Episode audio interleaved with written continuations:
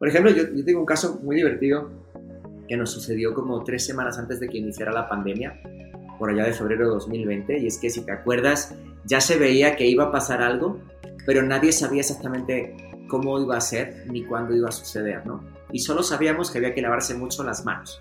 Eso era todo lo que sabíamos. O sea, lávate las manos, ¿te acuerdas? Cinco veces al día y no te toques la cara, ¿no? Em, y entonces un día, allí en la, oficina de, de, en México, cuando íbamos a la oficina, se nos ocurrió que sería divertido enseñar a la gente a lavarse las manos. Que parece algo menor, pero que si vas a cualquier baño público, te vienen unas instrucciones con 10 pasos de cómo lavarte las manos. Y por lo general lavarse las manos, pues es una labor que va más allá de ponerse un poco de jabón, frotar, quitar el agua y ya, ¿no? No le das tanto problema a las bacterias ni a la comida callejera de la Ciudad de México, pero este era un virus que venía de no sé dónde y eso sí era peligroso.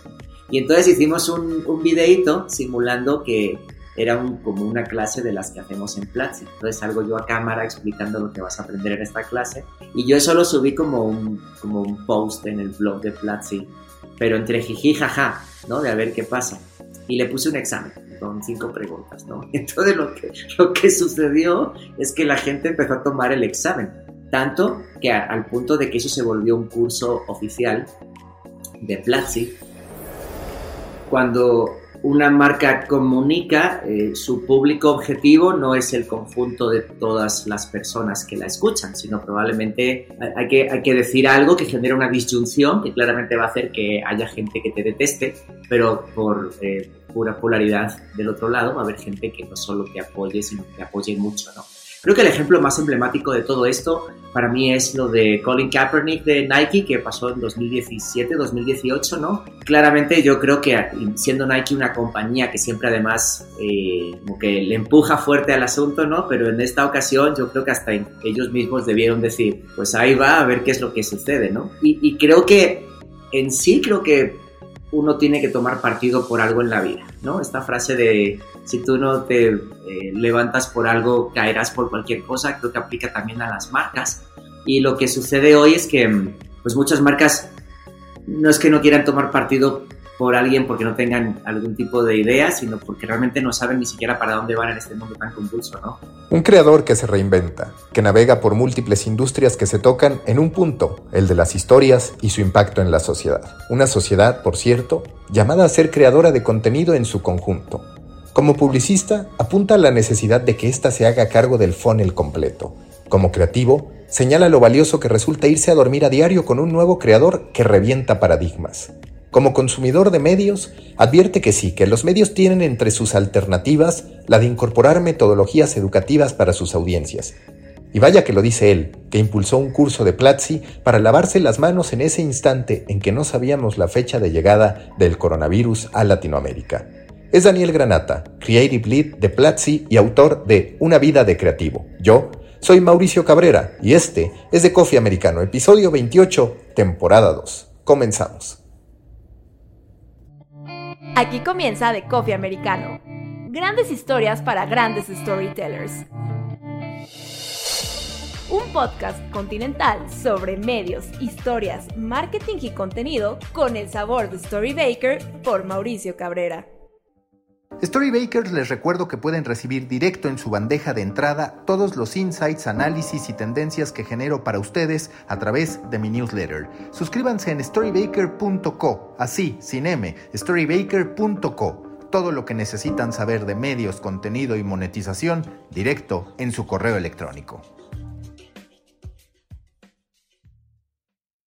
Nuevo episodio en The Coffee Americano. Me da mucho gusto saludar a Daniel Granata, publicista, líder creativo Creative Lead en Platzi y además autor y sobre todo protagonista de una vida de creativo. Daniel, muchas gracias por estar en The Coffee Americano. Quiero empezar porque me digas para ti qué ha sido lo más afortunado y a la vez lo más difícil, que ni siquiera doloroso de reinventarse, porque sin duda a partir de lo que tú muestras en tu libro, de los que conocemos tu trayectoria, te has reinventado de distintas maneras y me parece que además esa ya va a ser la norma pues para las personas que vivimos en este mundo y sobre todo que tenemos primero muchas curiosidades y segundo también muchas necesidades que no se van a satisfacer si quedamos si nos quedamos en el mismo lugar.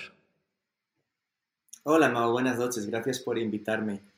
Pues eh, lo más afortunado y lo más difícil, eh, no sabría decirte, quizá la causa fundacional de todo esto fue para mí ser emigrante y abandonar eh, mi país de origen, España, para venir aquí a México.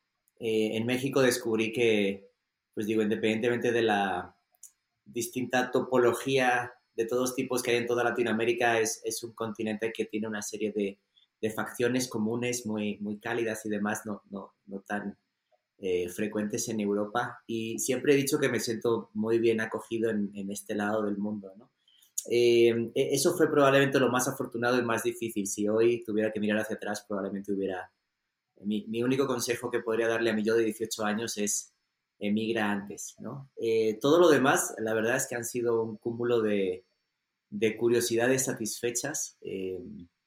Eh, y sí, eh, probablemente lo, lo, más afortunado y difícil eh, posteriormente ha sido el hecho de que se te abre una puerta y decidir cruzarla, aun sabiendo que tienes que empezar de cero en otro lugar en otra compañía o en otro país, ¿no? Que siempre la, la aclimatación a lo nuevo cuesta, ¿no? Y más cuando ya vas teniendo una cierta edad donde cada vez eres más, eh, adicto a los hábitos, pero aún así todavía la curiosidad me puede y espero seguir teniendo muchas curiosidades todavía en los años que me queden de vida.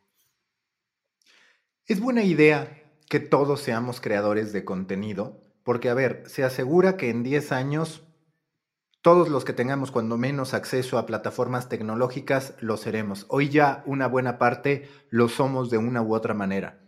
Para ti como publicista, que a final de cuentas es también contenido, como parte ahora creativa del equipo de Platzi, ¿es buena idea que el poder del contenido esté en manos de todos, en posibilidad de todos? Yo creo que siempre lo estuvo. Lo que creo que ha cambiado es que ahora las palancas que tenía cada individuo, cada personaje para hacer llegar su mensaje más lejos, han variado y se han eliminado muchos filtros que antes eh, pues uno pudiera pensar que velaban por la calidad, pero también velaban por una serie de intereses, ¿no?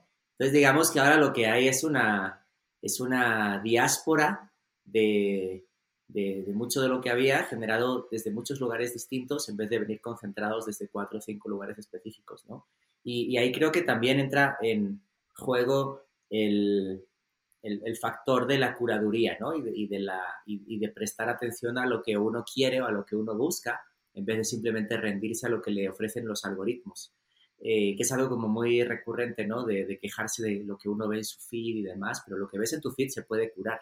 O sea, tú puedes decidir qué es lo que no quieres ver y puedes buscar qué es lo que sí quieres ver. Y si logras hacer eso, entonces lo que descubres es que hay una cantidad de gente haciendo cosas increíbles que hace 25 años era, era algo inimaginable, ¿no? Y yo, todos los días siempre me sorprendo ante la existencia de una persona eh, cuyo nombre desconocía o cuya obra desconocía y ves lo que hace y dices, wow, no puedo creer qué talento tiene esta persona, ¿no? Y, eso me parece que es muy positivo, el hecho de, poder eh, encontrar vías nuevas para, pues para inspirarte, para satisfacer tu curiosidad, para satisfacer tu necesidad artística, eh, audiovisual, lo que sea, ¿no? Entonces, creo, creo que en sí no, es, no es malo lo que está pasando, nada más creo que estamos en una fase en la que nos hemos rendido deliberadamente a consumir lo que nos ofrecen, en vez de tomar partido. O sea, es, es prácticamente lo mismo que cuando se veía televisión. O el chiste este de la televisión, todos delante de la televisión viendo lo que la televisión ofrecía, es básicamente lo mismo que hace alguien cuando empieza a hacer scroll sin cuestionar nada de lo que le sale, ¿no? Eh, y en cuanto tú tomas acción y, maniobras con respecto a lo que tú quieres ver,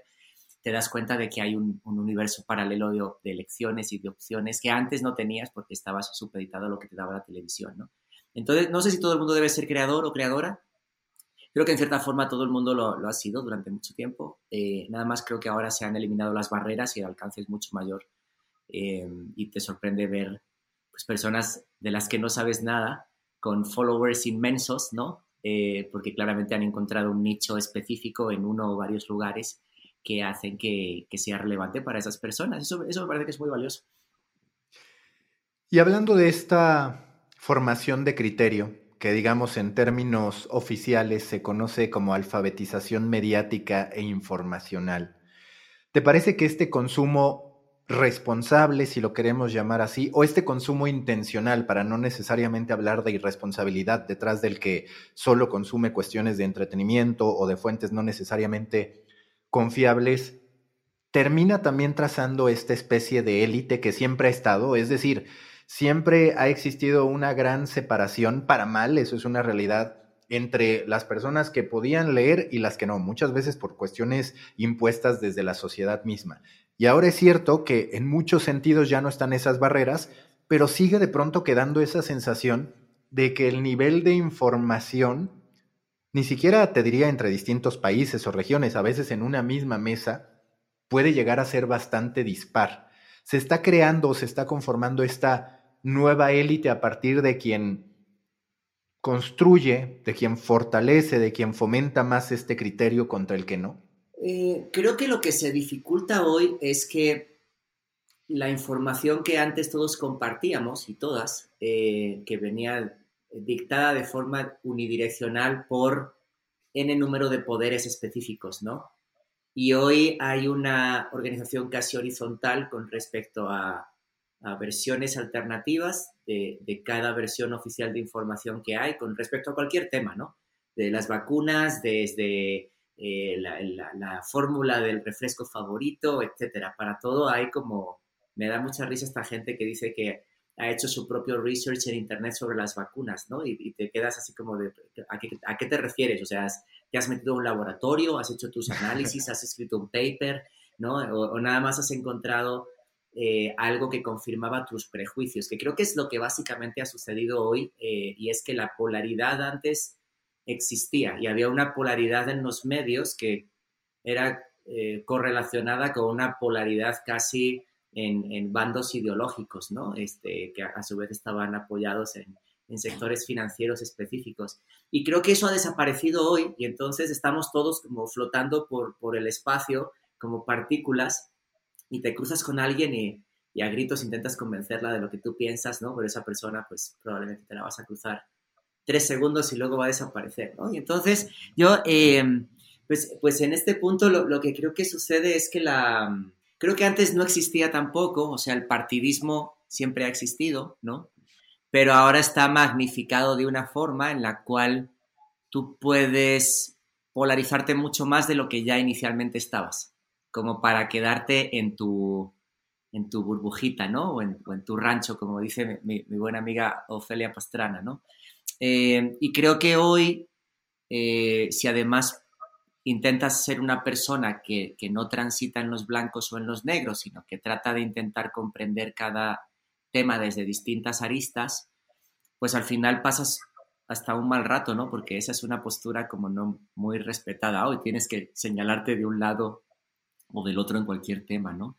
Entonces yo lo, que creo que pasa es que eh, las polaridades también se han magnificado 10x y, claramente hoy puedes ver como en, cualquier sitio, ¿no? En Twitter, en, un foro de una noticia en un periódico, eh, en la sección de comentarios de, cualquier lugar, ves que la gente no discute para aprender, sino para tener razón. Y lo puedes ver, por ejemplo, en, esta búsqueda también del tan... Eh, pues sí, de clickbait, ¿no? Donde el debate, se supone que el debate es una contraposición de ideas para, para intentar comprender los dos lados y construir algo conjunto a partir de la contraposición, ¿no?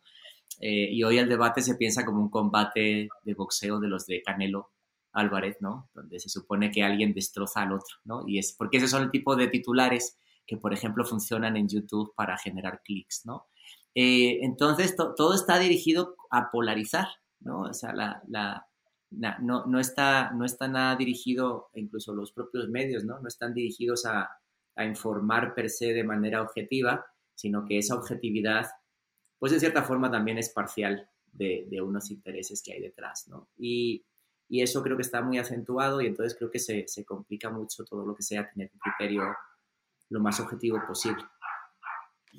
En medio de esta polarización y en medio también de sociedades que cada vez se enfocan más en lo que ellas creen, tú como apasionado de la publicidad, ¿dónde debe situarse la publicidad? Porque por lo general las marcas, sobre todo me parece en el ecosistema latinoamericanos se están situando mucho del camino de lo políticamente correcto, es decir, no quieren problemas con nadie, no eligen una audiencia particular la mayoría de las veces, sino que lanzan un mensaje macro porque entienden que todo está polarizado y que todo puede reventar. Sin embargo, desde tu perspectiva, las marcas deberían atreverse a seleccionar más y decir, a ver, este es el tipo de público que quiero, aunque implique abiertamente no querer o no ser para otro tipo de público? Eh, sí, creo que tú diste con tu pregunta la respuesta. Eh, siento que las marcas a veces sus mensajes son como los horóscopos, ¿no?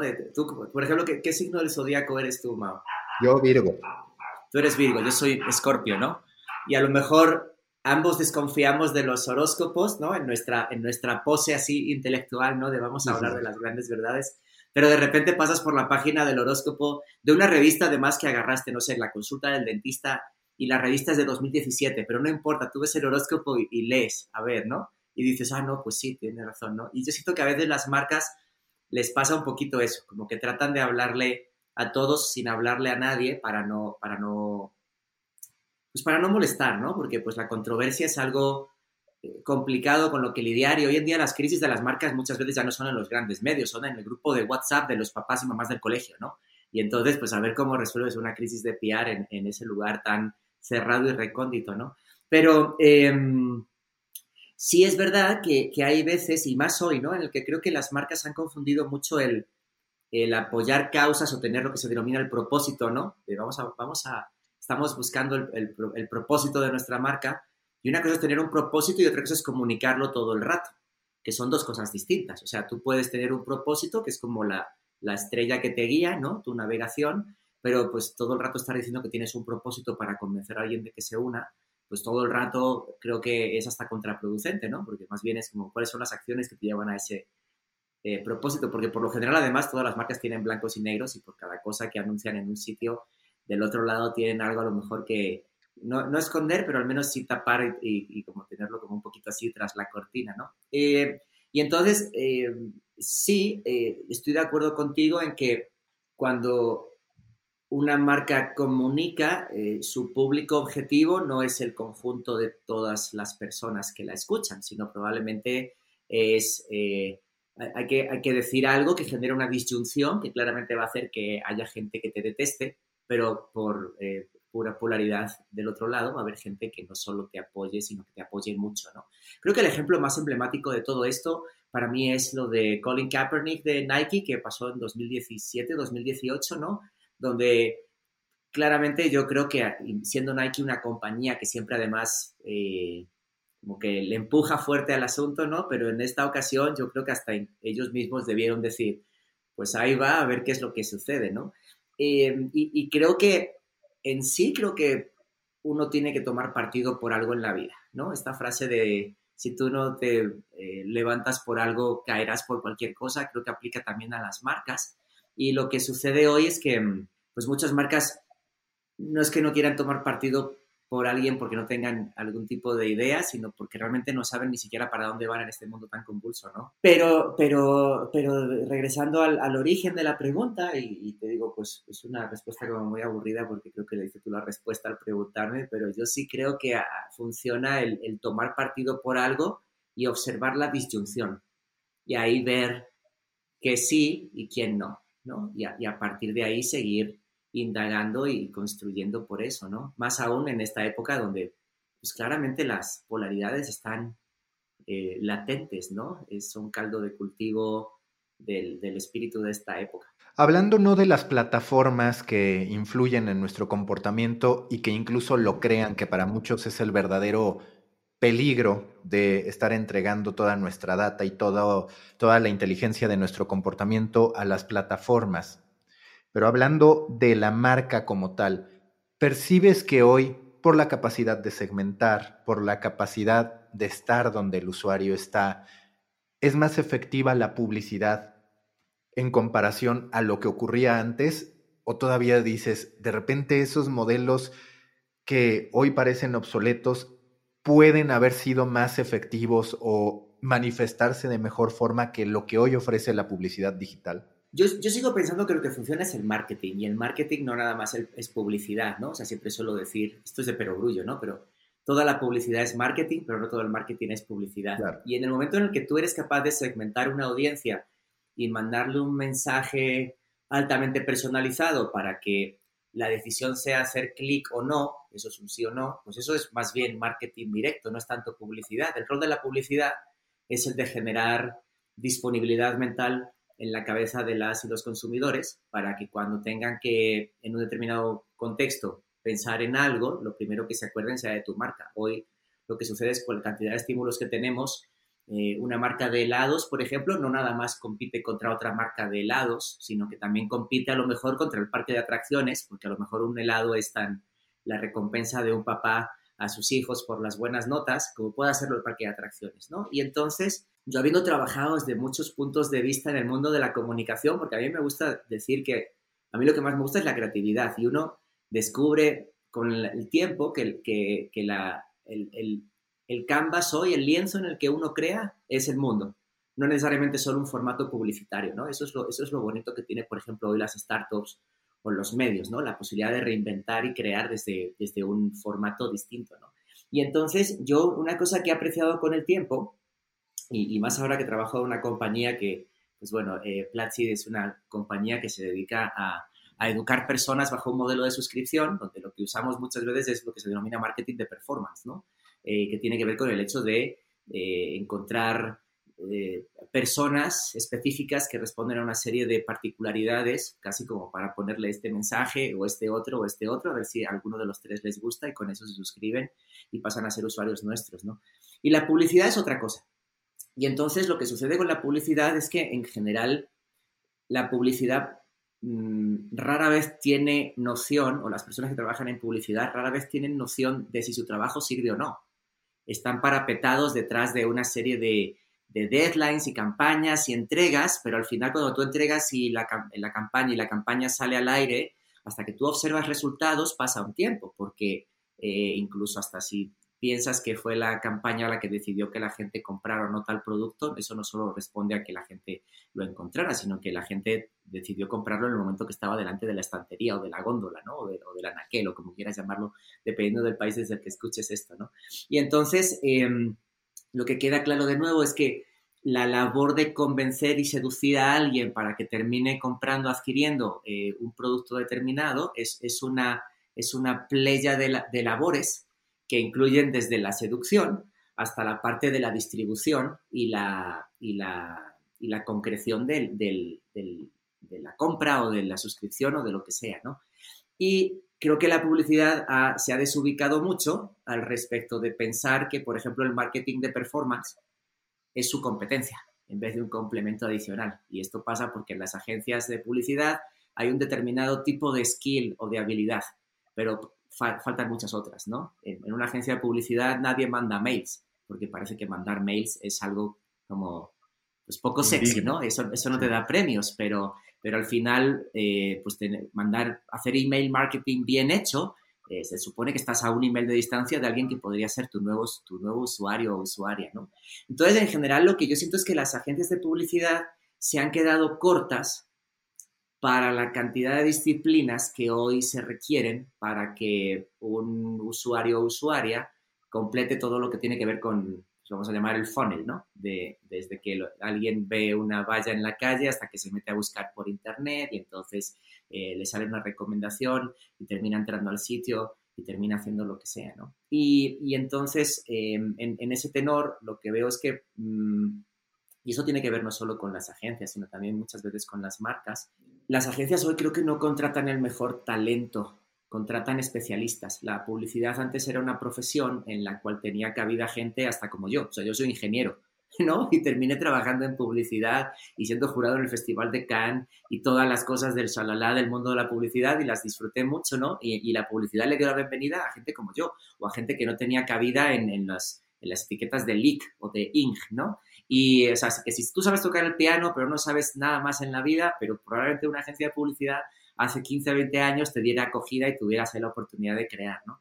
Y hoy no se busca eso, hoy se busca gente joven, no necesariamente porque se piense que lo, joven es más novedoso o innovador, sino porque lo joven probablemente requiere menos sueldo que una persona de más edad que tiene otra serie de, necesidades personales adicionales a las laborales, ¿no?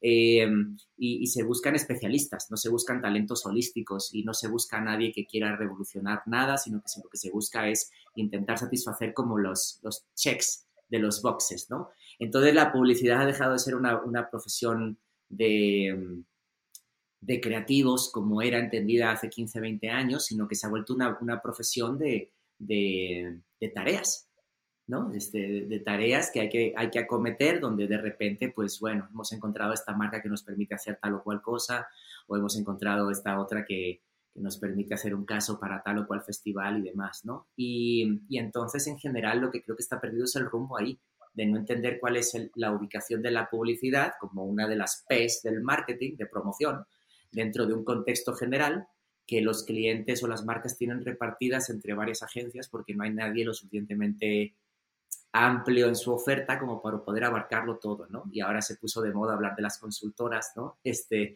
para ver si las consultoras eran capaces de resolver desde la perspectiva del, viaje del usuario todo lo que hacía falta en cada uno de esos puntos para que los usuarios encontraran como desde la seducción hasta la conversión, ¿no? Pero es, es confuso, pues porque en medio, claro, eh, uno puede aquí pontificar sobre la teoría, pero estamos hablando de, no de hojas de Excel, sino de de compañías compuestas por personas, ¿no? Que tienen aspiraciones personales, aspiraciones profesionales, etc. Entonces, en general, yo, yo creo que es una, una, como una, una amalgama de factores que vuelven la situación muy complicada y donde, pues, quien lo tiene clarísimo ahora mismo es, pues, Google y Facebook, porque Google y Facebook te pueden decir con números eh, cómo sirve lo que hacen, mientras que una agencia que hace comunicación no necesariamente tiene la posibilidad de, de apoyarse en los números, que es lo que busca hoy el responsable de una marca que quiere conservar su trabajo. y que mientras hablabas yo estaba pensando, y el equivalente a la publicidad pueden ser también los medios de comunicación. Pasa algo bastante parecido, en donde el medio de comunicación se quedó durante muchos años con una aproximación muy general a su audiencia y de pronto llegó el creador de contenido al que podríamos decir marketing, posiblemente hoy en exceso, ese es un punto del que después quiero hablar contigo, pero digamos, el creador de contenido de manera natural dice, oye, pues estas 10 personas me leen, me voy a interesar por su vida más allá de este contenido que están consumiendo. Y resulta que los creadores de contenido tienen un funnel mucho más establecido en la mayoría de las ocasiones que los medios de comunicación, que claro, los medios ahora se desgastan y dicen necesito esta plataforma tecnológica y demás, cuando en el fundamento lo que les, lo que les faltó no fue tanto la tecnología, sino tener el interés de finalizar ese viaje o de concretar ese viaje o esa relación que tú decías. Entonces, digamos que es muy sintomático porque incluso los villanos o disruptores son los mismos, es Google y Facebook. Sí, em, claramente este es un tema de escalas, ¿no? Y de, de modelos de negocio eh, que tienen que escalar para seguir siendo... O sea, antes tú llegabas a un kiosco y comprabas un periódico y no estaba en cuestión que ese, ese periódico costara eh, un dólar, ¿no? O, 50 centavos o lo que sea, o el equivalente en cualquier moneda, ¿no? Em, y había una retribución, claro. Que cuando llegó Internet, eh, pues es más complicado por las barreras de adopción también que la gente adopte algo que es de pago, eh, aunque sea exactamente el mismo producto, ¿no? También era una generación nueva. Yo recuerdo mucho en, cuando yo era pequeño, recuerdo llegar a, recuerdo a, mis padres llegar con los periódicos, ¿no? Y entonces eh, ojearlos todos y acabar en la sección de deportes o en la del clima o en la del cine, ¿no? uno cuando es chiquito, pues por lo general se, se salta todas esas secciones que parecen de adultos aburridos, ¿no? Eh, y, digamos que lo limitado del formato eh, tampoco te hacía ser mucho más exigente, ¿no? Eh, claro, cuando llega, cuando llega Google y Facebook, Facebook tiene como su historia, creo que fue con el New York Times, donde les ofreció ser el buscador oficial y básicamente pues metió sus tentáculos por todas partes y se quedó con, con, las interacciones que los usuarios generaban, así que cuando ese deal se deshizo, Facebook tenía toda la info que necesitaba y un poco más, ¿no? Eh, y Google ha tenido como varios escarceos muy particulares, por ejemplo en España pues estaba este tema donde los, los medios pedían que no se que no se registraran en Google las búsquedas y dijo Google, bueno, pues no las registro, este, ahí se ven con su tráfico, a ver quién llega a buscarlos ahora, ¿no? Porque muchas veces las noticias ya son atemporales, no, no dependen tanto de la, de la novedad del día y cuando es la novedad del día probablemente se consumen a partir de lo que encuentras en redes sociales y demás, ¿no? Entonces, claro, eso, esos medios, em, tampoco, quiero, tampoco quiero postular que es que se abandonó la, la esencia del periodismo y la información y todo eso, ¿no? Eh, porque, por ejemplo, se ha habido casos concretos como BuzzFeed, ¿no? O sea, BuzzFeed, todos los tests estos que hacíamos de 20 preguntas para descubrir qué personaje de Billions somos, pues lo que hacía básicamente era, era, eh, era sostener mediante publicidad el modelo con el cual luego ellos podían hacer periodismo de investigación, ¿no? Eh, o, Vice, ¿no? Que también tenían un tenor similar.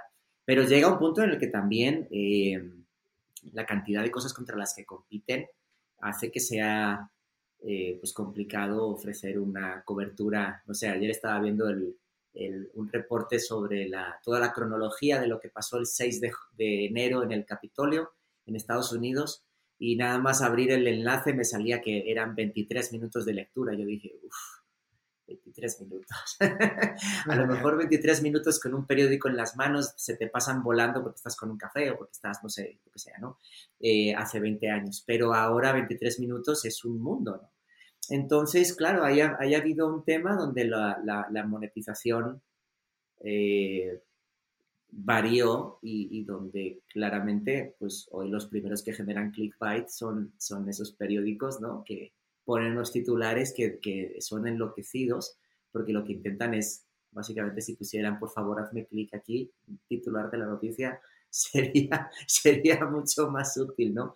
Em, yo la verdad no, no, no, tengo tanto conocimiento del mundo de los medios, pero sí aprecio la, desde fuera la, como la, la fricción, ¿no? Y la necesidad de reinvención que no está clara para nadie y en general yo siempre suelo decir, cuando me toca a lo mejor hacer alguna conferencia sobre algún tema específico, ¿no? Industria automotriz, industria de la, no sé, iluminación doméstica o lo que sea, es que ninguna industria está condenada per se.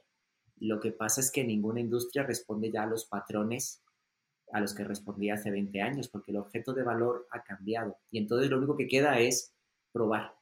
O sea, lo que sí sabemos es que si no pruebas, te vas a morir. Pero si pruebas, lo que puedes ir haciendo es iterar hasta encontrar una, una solución, ¿no? Eh, tanto desde cómo interactúan tus, tus usuarios y usuarias hasta cómo se monetiza eso.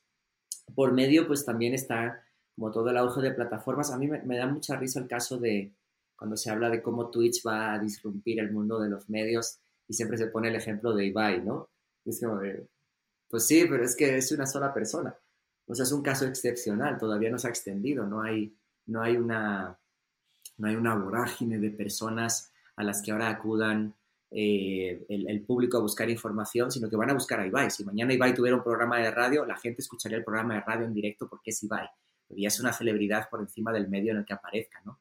Entonces, me, da también como, como, pues no nostalgia, pero como de, creo que deberíamos valorar más el pasado, ¿no? Tenemos una tendencia como a abrazar lo nuevo y enterrar el pasado así como de, bye, fuera, ¿no? Eh, y pues, la, no sé, de repente los grandes medios de comunicación o los grandes diarios de, cada uno de los países siguen siendo emblemas de, de, otras cosas, son casi símbolos ¿no? de esos países por encima de la labor que ocupan de comunicación. Entonces, creo que, creo que es una labor de todos no enterrarlos, sino ayudarles a encontrar el camino, ¿no? de, de una manera en la que puedan volver a ser relevantes como lo fueron para nuestros padres o abuelos.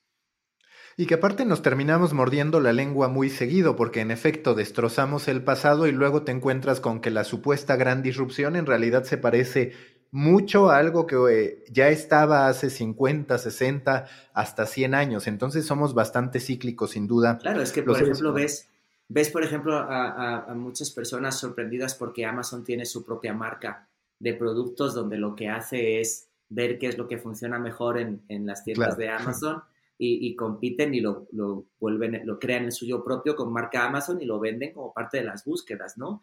Pero eso ya lo hacía Walmart hace, hace 30 años, ¿no? Nada más que Amazon lo hace. Aquí, el asunto aquí es que todo lo que sucede hoy sucede en una escala que es planetaria, porque hoy la cultura es global y entonces por eso cada vez más...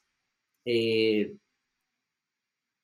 tarda menos en diluirse el efecto de cada novedad que sucede. Por ejemplo, hace tres semanas estaba en boga hablar del juego del calamar, de Squid Game, ¿no? Y hoy ya a nadie le importa el juego del calamar porque eso ya pasó hace tres semanas. Ahora probablemente lo que venga es, no sé, la siguiente temporada de tal o cual serie, ¿no? Y, todo pasa cada vez más rápido porque la velocidad de distribución hoy es cero. Antes las partituras tardaban en llegar de, de, tal sitio a tal sitio años, con lo cual quien había escrito esa partitura, Mozart, pues a lo mejor estaba vigente todos esos años en lo que llegaba alguien nuevo hacia otra composición y esas partituras viajaban y se reemplazaba a Mozart.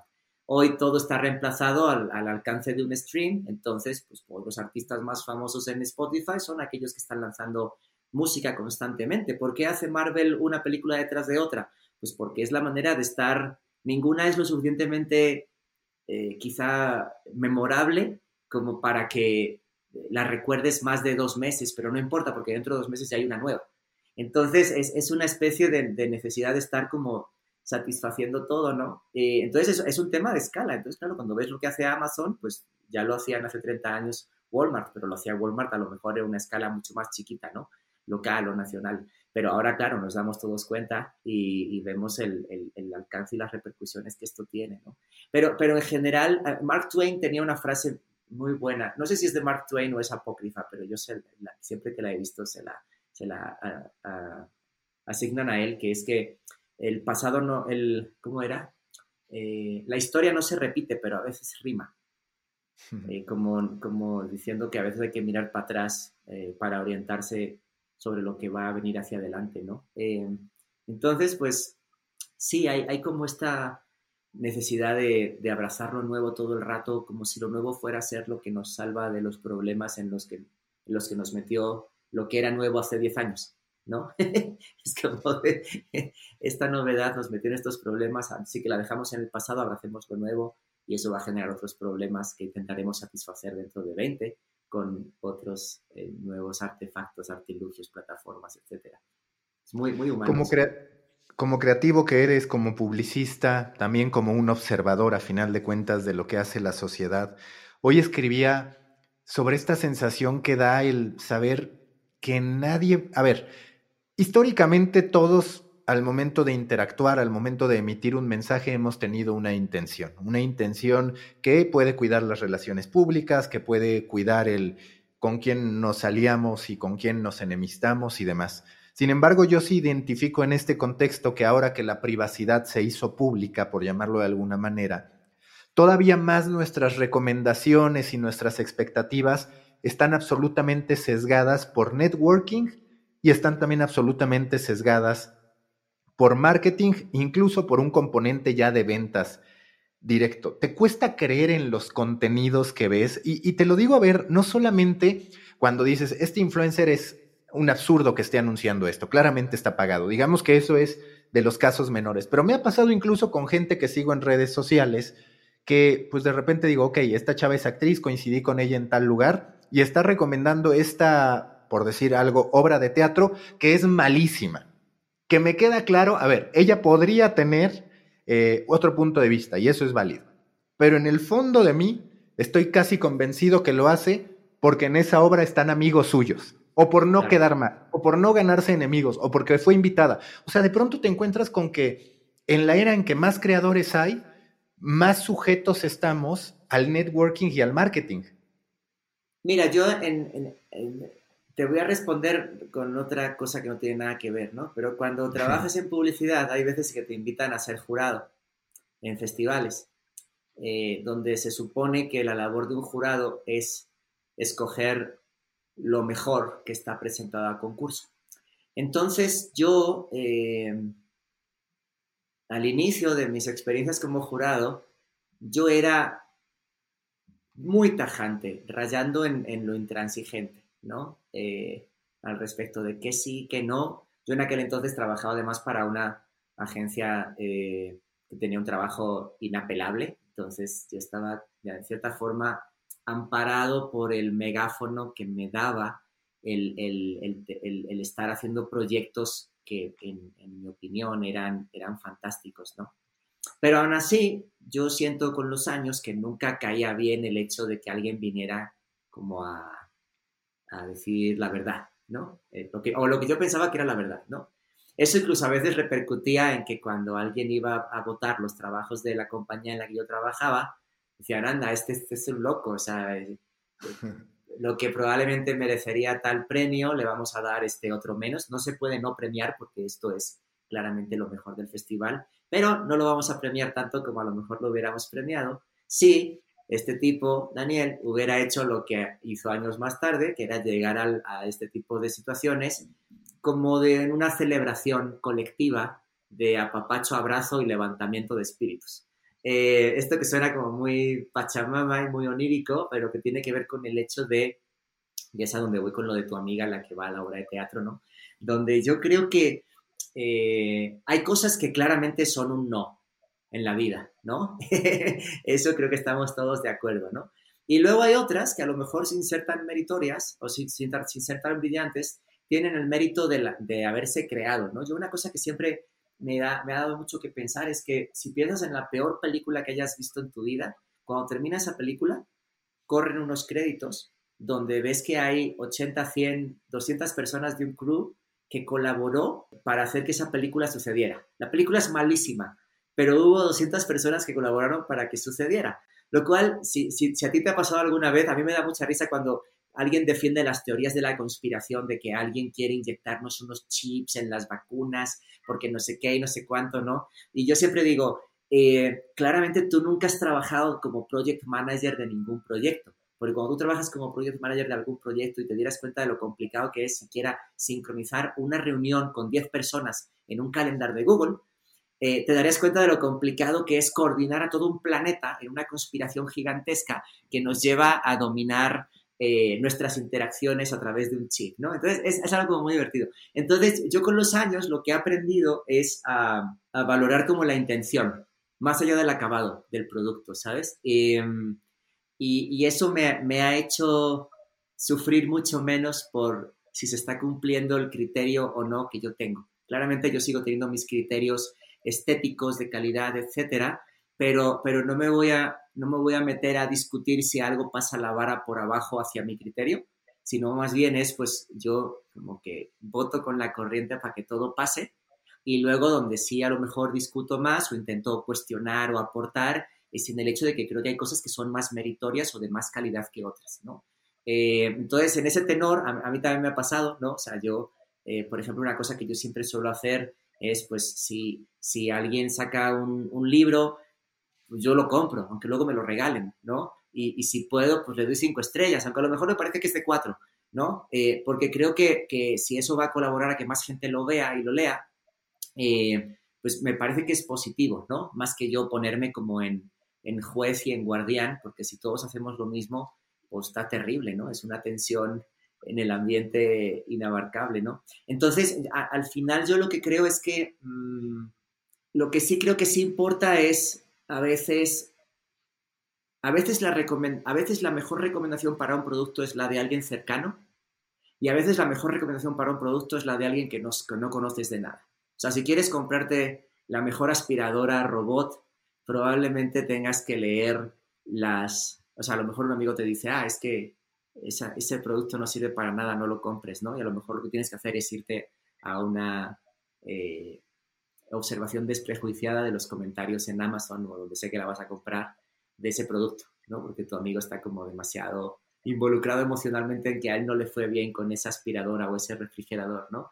Eh, y luego hay otras cosas que creo que sí eh, merece la pena tener el, consejo de, amistades o de gente cercana, ¿no? Eh, entonces, creo que cambia, el, contexto, son esos dos tipos de contexto los que creo que hay como para, más allá de la legitimidad general de todo lo que es el sistema de recomendaciones global, eh, encontrar qué es una recomendación legítima para una cosa específica que tú necesitas en un momento determinado, ¿no? Siento la respuesta tan larga, pero fui, desarrollándola sobre la marcha, perdón. Desde tu perspectiva, el contenido educa, a ver, siempre, al menos en el periodismo, había estado como una de las funciones. Es cierto que de a poco los medios de comunicación lo fueron olvidando para decantarse por informar básicamente y por entretener más que nada, pero te lo pregunto porque yo hace algunas semanas escribí sobre cómo Platzi podía significarse como un medio de comunicación o cómo también un medio de comunicación podía terminar educando. Y ahí, por ejemplo, está el caso de Axios, que ellos ya ofrecen cursos a través de newsletters que se llaman Axios Smart, donde, por ejemplo, te explican el calentamiento global e incorporan lo que parecen ser técnicas didácticas. Es una especie de lectura de comprensión, eh, te van eh, construyendo un camino que puede ser ya no la ruta de aprendizaje, sino la ruta de lectura, que es un indicativo que habitualmente no tenía el periodismo. El periodismo hacía notas informativas y ya está. Cada vez parece más una metodología didáctica. ¿Cuál es tu perspectiva a este respecto sobre el contenido educando, sobre las plataformas educativas desarrollando contenido y sobre los medios educando? Creo, creo que uno de los problemas que sucede cuando tú lees una noticia es que si la noticia fuera un, ítem digital al que tú pudieras hacerle clic derecho, como para averiguar más, eh, clic derecho es una metáfora muy de tu época y de la mía, pero cuando se usaba mouse, eh, tú, podías hacer clic derecho para averiguar más sobre el ítem eh, que tenías en el, desktop, ¿no? Em, y creo que uno de los problemas hoy es que hay muchas noticias que pasan te, atraviesan sin que tú las interpretes porque no, tienes noción alguna de lo que está poniendo ahí, ¿no? O sea, por ejemplo, eh, la crisis de 2008 y las hipotecas subprime. Pues si tú no sabes lo que es una hipoteca subprime, aunque tengas unas nociones básicas de economía o tengas una cuenta en el banco, pues la noticia pasa por delante tuyo y realmente la, no, acabas de digerir la noticia. Y, donde creo que, que, funciona muchas veces el formato de newsletter específicamente es en el hecho de desglosar desde una perspectiva educativa los conceptos básicos como un glosario de aquellos temas sobre los que se informa, ¿no? Eh, por ejemplo, eh, temas financieros, eh, temas tecnológicos, etcétera, ¿no? Em, que es algo que no reemplaza la parte informativa de los medios, pero que creo que es un complemento valioso como parte de una oferta integral en la que pretendas que tus lectores y lectoras no nada más sean eh, robots haciendo clics, sino que sean gente pensante eh, que te exijan a su vez cada vez más calidad. Del otro lado, creo que en las plataformas educativas, pues no sé si pueden informar como tal, pero sí pueden hacer cosas que responden a contextos específicos de lo que está sucediendo en ese momento, ¿no?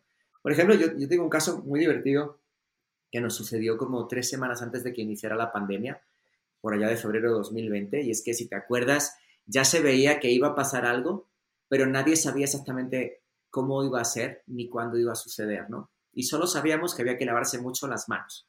Eso era todo lo que sabíamos. O sea, lávate las manos, ¿te acuerdas? Cinco veces al día y no te toques la cara, ¿no? Em, y entonces un día, allí en la, en la oficina de, de Platzi en México, cuando íbamos a la oficina, se nos ocurrió que sería divertido enseñar a la gente a lavarse las manos, que parece algo menor, pero que si vas a cualquier baño público, te vienen unas instrucciones con 10 pasos de cómo lavarte las manos. Y por lo general lavarse las manos, pues es una labor que va más allá de ponerse un poco de jabón, frotar, quitar el agua y ya, ¿no?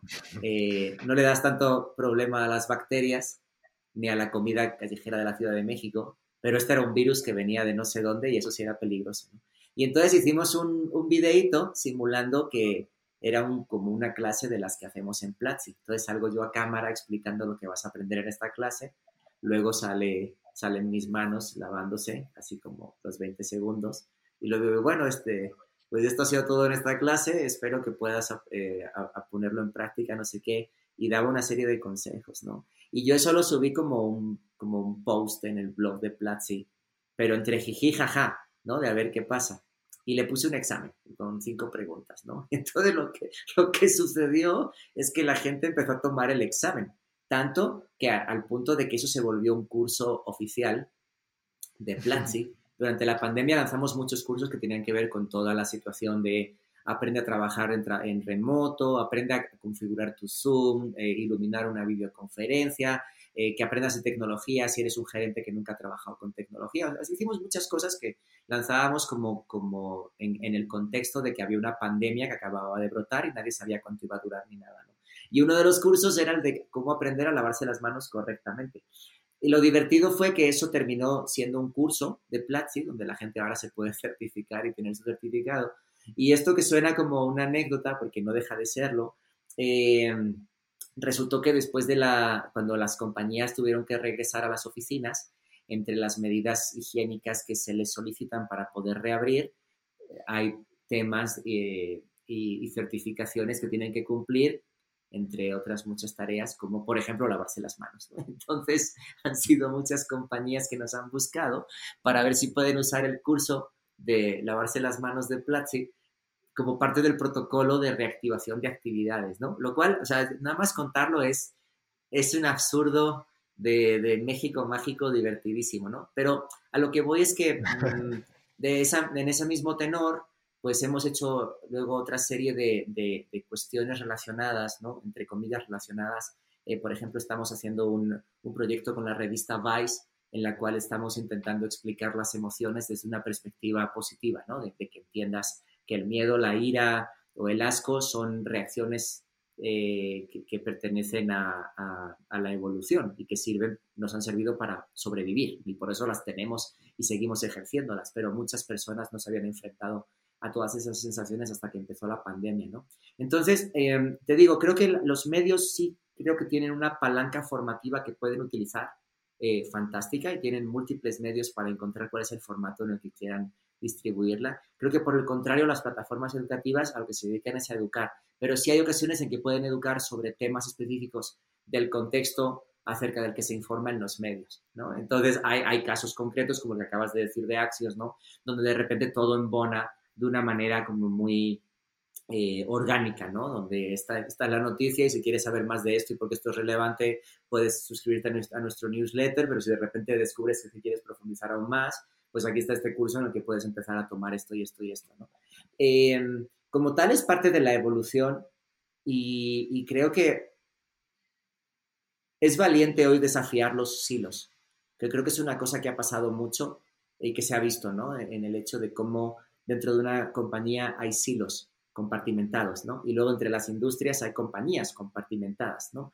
Y luego a, nivel eh, sociedad hay industrias que están compartimentadas y, yo creo que quienes al final triunfan, no solo ahora, sino toda la vida, ha sido quien, quienes se inmiscuyen de forma transversal en todos esos silos y encuentran valor en un sitio y lo llevan al otro y, o, lo encuentran acá y se lo llevan al, lugar del otro lado. Y ahora creo que va a suceder lo mismo. Entonces, me parece que es un, una, una, propuesta atrevida eh, que habría, merecería la pena probar de, de, parte de los medios probablemente, educar más sobre aquello acerca de lo que informa. Asumamos que las personas que nos están escuchando solo tienen dinero para comprar una cosa de dos, el audiolibro de Dani Granata o el libro de Dani Granata. ¿Cuál les recomiendas? Y no se vale salirte por la tarjeta de del que ellos prefieran acorde a sus costumbres. Tú, tú les dices cuál. Si les gustó este, este podcast, eh, claramente el audiolibro. Eh, si dijeron, wow, este tipo habla mucho, claramente el libro eh, en papel o en digital para consumirlo en, en el ritmo en el que ellos y ellas quieran.